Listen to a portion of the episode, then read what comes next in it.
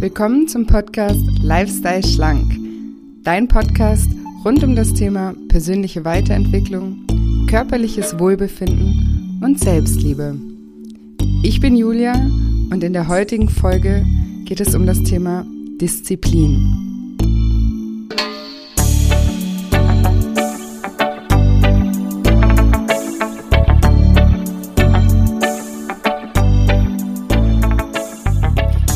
Ja, wenn du dich fragst, ob dein Übergewicht etwas mit mangelnder Disziplin zu tun hat oder mit welchen Faktoren es sonst zusammenhängt, dann ist diese Episode genau das Richtige für dich.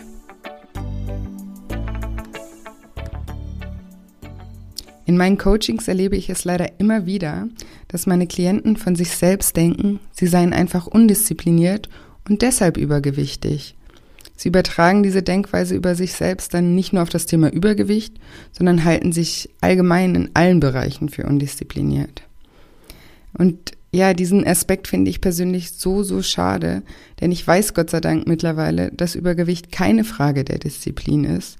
Und vor allem weiß ich zu 100 Prozent, dass jemand, der unter Übergewicht leidet, nicht generell undiszipliniert ist.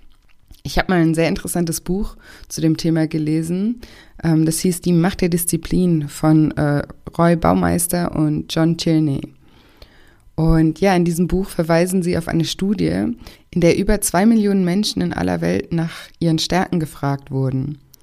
Und die häufigst genannten Stärken waren Ehrlichkeit, Güte, Humor, Kreativität, Mut und Selbstbescheidenheit.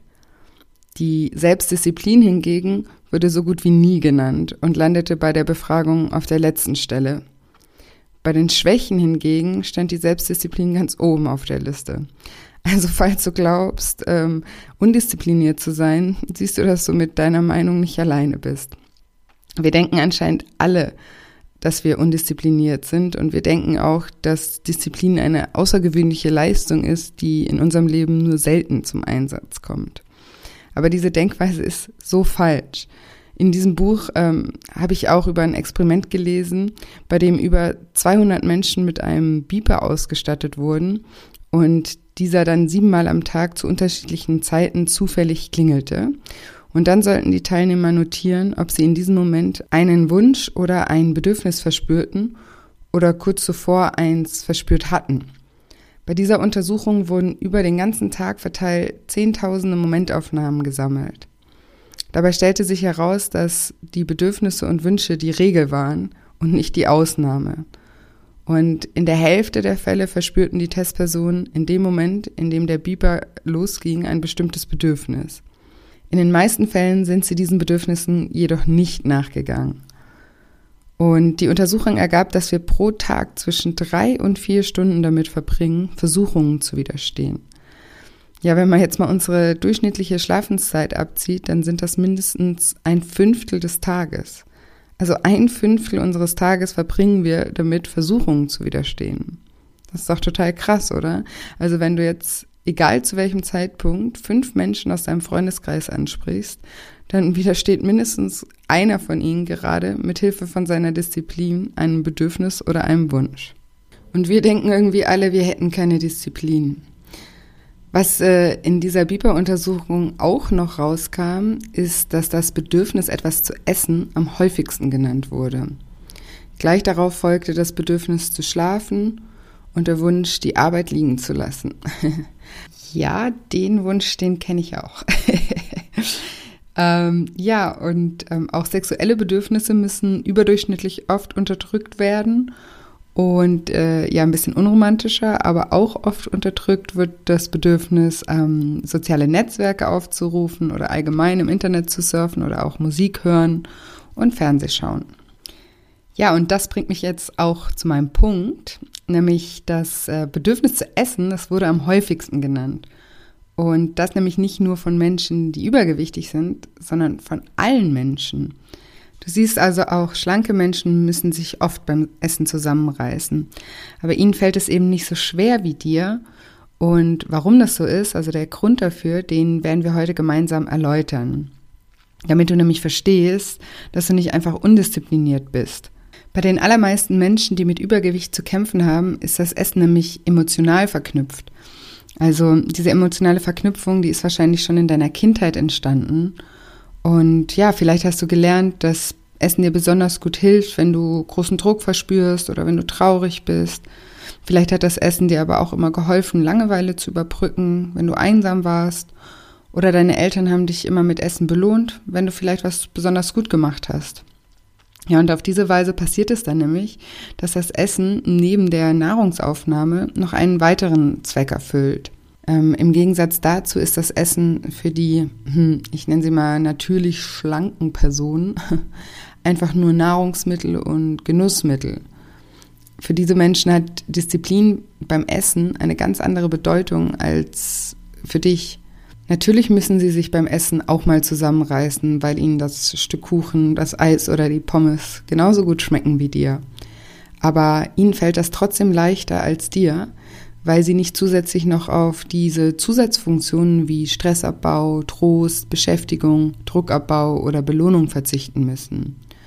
Du bist also nicht faul, träge, gleichgültig oder undiszipliniert. In anderen Fällen hast du bestimmt schon oft bewiesen, dass du diszipliniert und fleißig sein kannst. In vielen Bereichen fällt es dir wahrscheinlich sogar leichter, dich zu disziplinieren als anderen Menschen. Hm, stell dir mal vor, du hast zum Beispiel Lust auf ein Glas Prosecco oder auf ein Bier. In diesem Fall fühlst du dich vielleicht nicht gezwungen, den Prosecco oder das Bier zu trinken. Du kannst dem Impuls nachgehen und ein Gläschen genießen oder eben auch nicht. Im letzten Fall findest du das vielleicht kurz schade, aber es wird dich nicht weiter beschäftigen. Ja, und so gibt es bestimmt auch noch zig weiterer solcher Beispiele, bei denen es dir nämlich leichter fällt, dich zusammenzureißen als anderen Menschen in deinem Umfeld. Ähm, vielleicht bist du Gelegenheitsraucher und kannst nicht nachvollziehen, wie jemand morgens als erstes eine Kippe rauchen muss. Oder vielleicht kannst du Menschen nicht verstehen, die ständig an ihrem Handy sein müssen oder Computerspiele zocken oder ähm, vielleicht fällt es dir auch leichter, dich bei Diskussionen zurückzuhalten, als jemanden in deinem Freundeskreis oder in deiner Familie. Oder dir fehlt vielleicht auch das Verständnis für eine Freundin, die ständig in finanziellen Schwierigkeiten ist, weil sie beim Shoppen zu viel Geld ausgibt. also, obwohl du vielleicht auch gerne mal eine Zigarette rauchst, auch gerne mal auf dein Handy schaust, diskutierst oder auch gerne shoppen gehst, benötigt es in diesen Fällen aber viel weniger Disziplin um diesen Impulsen nachzugehen, als es das beim Essen tut. Für eine schlanke Person bedeutet es im umgekehrten Fall weniger Disziplin, mal auf einen Nachschlag oder auf ein Stück Kuchen zu verzichten. Ja, aber das bedeutet nicht, dass eine schlanke Person keine Laster hat oder keine destruktiven äh, Methoden pflegt, um mit ihren Emotionen umzugehen. Vielleicht raucht sie, trinkt sie oder sie spielt. Vielleicht ist sie auch launisch oder aggressiv. Also jeder hat irgendwie seine Laster. Nobody is perfect. Also ich bin ja in dem Fall auch eine, in Anführungsstrichen, natürlich schlanke Person und ich kann euch versichern, dass ich auch äh, große Laster habe. und ja, in deinem Fall ist das Laster eben das Essen, aber daran kann man eben auch arbeiten, so wie ich auch an meinen Lastern arbeite. Und ja, so wie du nicht gelernt hast, Alkohol zu trinken oder zu shoppen ähm, um mit deinen Emotionen umzugehen, so hat äh, eine schlanke Person eben nicht gelernt zu essen. Und wenn du dein Essverhalten also nachhaltig verändern möchtest, bringt es dir nichts, dir Selbstvorwürfe zu machen oder zu denken, dass du einfach undiszipliniert bist. Denn wie wir eben aus dieser Studie gelernt haben, beweist du ja jeden Tag mindestens drei bis vier Stunden lang, dass du total diszipliniert bist. Also diese Disziplin ist auf jeden Fall in dir und ich verrate dir jetzt, was du tun kannst, um diese Disziplin eben auch auf das Essen anzuwenden. Und zwar musst du lernen, das Essen von seiner Zusatzfunktion zu befreien. Sobald es nämlich nur noch Nahrungsaufnahme und Genussmittel ist, wird es dir so viel leichter fallen, auch mal Nein zu sagen. Aber ja, emotionales Essen ist ein riesengroßes Thema und darüber werden wir in diesem Podcast auch immer mal wieder sprechen. Und ich werde dir immer mal wieder Tipps geben, was du tun kannst und versuchen kannst, um das Essen eben von diesen Funktionen zu befreien. Heute kannst du vielleicht einfach mal damit anfangen, darauf zu achten, in was für Momenten es dir besonders schwerfällt, auf das Essen zu verzichten. Ja, und ganz besonders hilft es, wenn du dir diese Momente mal notierst. Also notiere dir mal, wo bist du in diesem Moment?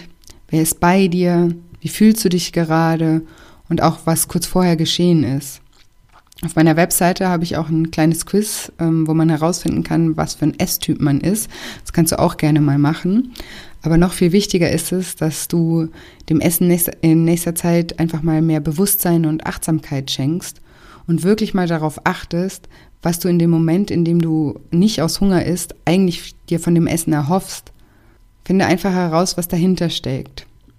Denn sobald du verstanden hast, was du mit dem Essen eigentlich bezwecken möchtest, wird es dir so viel leichter fallen, andere Wege zu finden, die den gleichen emotionalen Zweck erfüllen. Denn es gibt immer auch einen alternativen Weg, um das gleiche Ergebnis zu erzielen. Wenn du isst, um dich zu trösten, gibt es bestimmt auch einen anderen Weg, dich zu trösten. Vielleicht könntest du eine Freundin anrufen, Musik hören oder spazieren gehen. Oder wenn du aus Langeweile isst, ähm, dann such einfach mal eine andere Form der Beschäftigung oder forsch generell mal nach, warum die überhaupt langweilig ist, wie es dazu kommt.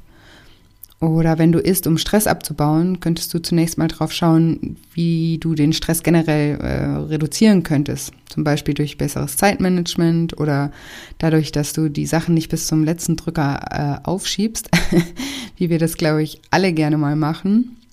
Und du kannst dir auch überlegen, welche anderen Möglichkeiten es gibt, um den Stress abzubauen. Vielleicht tanzen oder mal richtig laut in ein Kissen schreien oder dann die sanftere Methode äh, Yoga oder Meditation. Also da gibt es bestimmt ganz viele Möglichkeiten, auch anders mit dem Stress umzugehen. Oder wenn du isst, um dich zu belohnen, dann frag dich doch mal, wie du dich sonst noch belohnen könntest. Ähm, vielleicht mit einem Powernap, einer schönen Zeitschrift oder einem heißen Bad. Das sind jetzt aber alles nur Beispiele. Ähm, es ist wichtig, dass du die richtige Alternative für dich findest. Am besten brainstormst du mal zehn Alternativen und suchst dir danach drei Stück aus, die du dann mal für mindestens drei Wochen ausprobierst. Denn um neue Gewohnheiten zu installieren, dauert es mindestens drei Wochen. Und ähm, das sollte ja dein Ziel sein, dass diese neuen Verhaltensweisen zu einer Gewohnheit werden, weil ab dem Zeitpunkt werden sie dir nämlich leicht fallen. Ja, also ich hoffe, dieser Podcast hat dich dazu inspiriert, über das Thema Disziplin mal aus einer ganz anderen Perspektive nachzudenken. Und ich hoffe auch, dass es dir die Augen dafür geöffnet hat, wie diszipliniert du jeden Tag bereits schon bist und was du anstelle von Selbstvorwürfen tun solltest, um diese Disziplin auch auf das Thema Gewicht zu übertragen.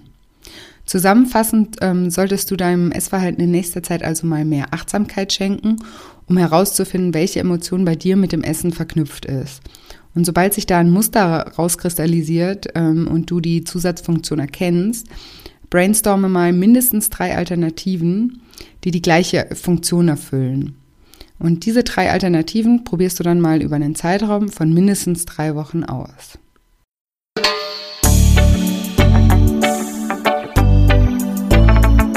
Ja, und wenn dir die Folge gefallen hat, dann würde ich mich wahnsinnig über eine positive Bewertung von dir freuen. Ich bin ja noch ganz neu hier in der Podcast-Welt und das würde mich total unterstützen und natürlich auch, wenn du meinen Kanal abonnierst und vielleicht mir noch ein nettes Kommentar hinterlässt.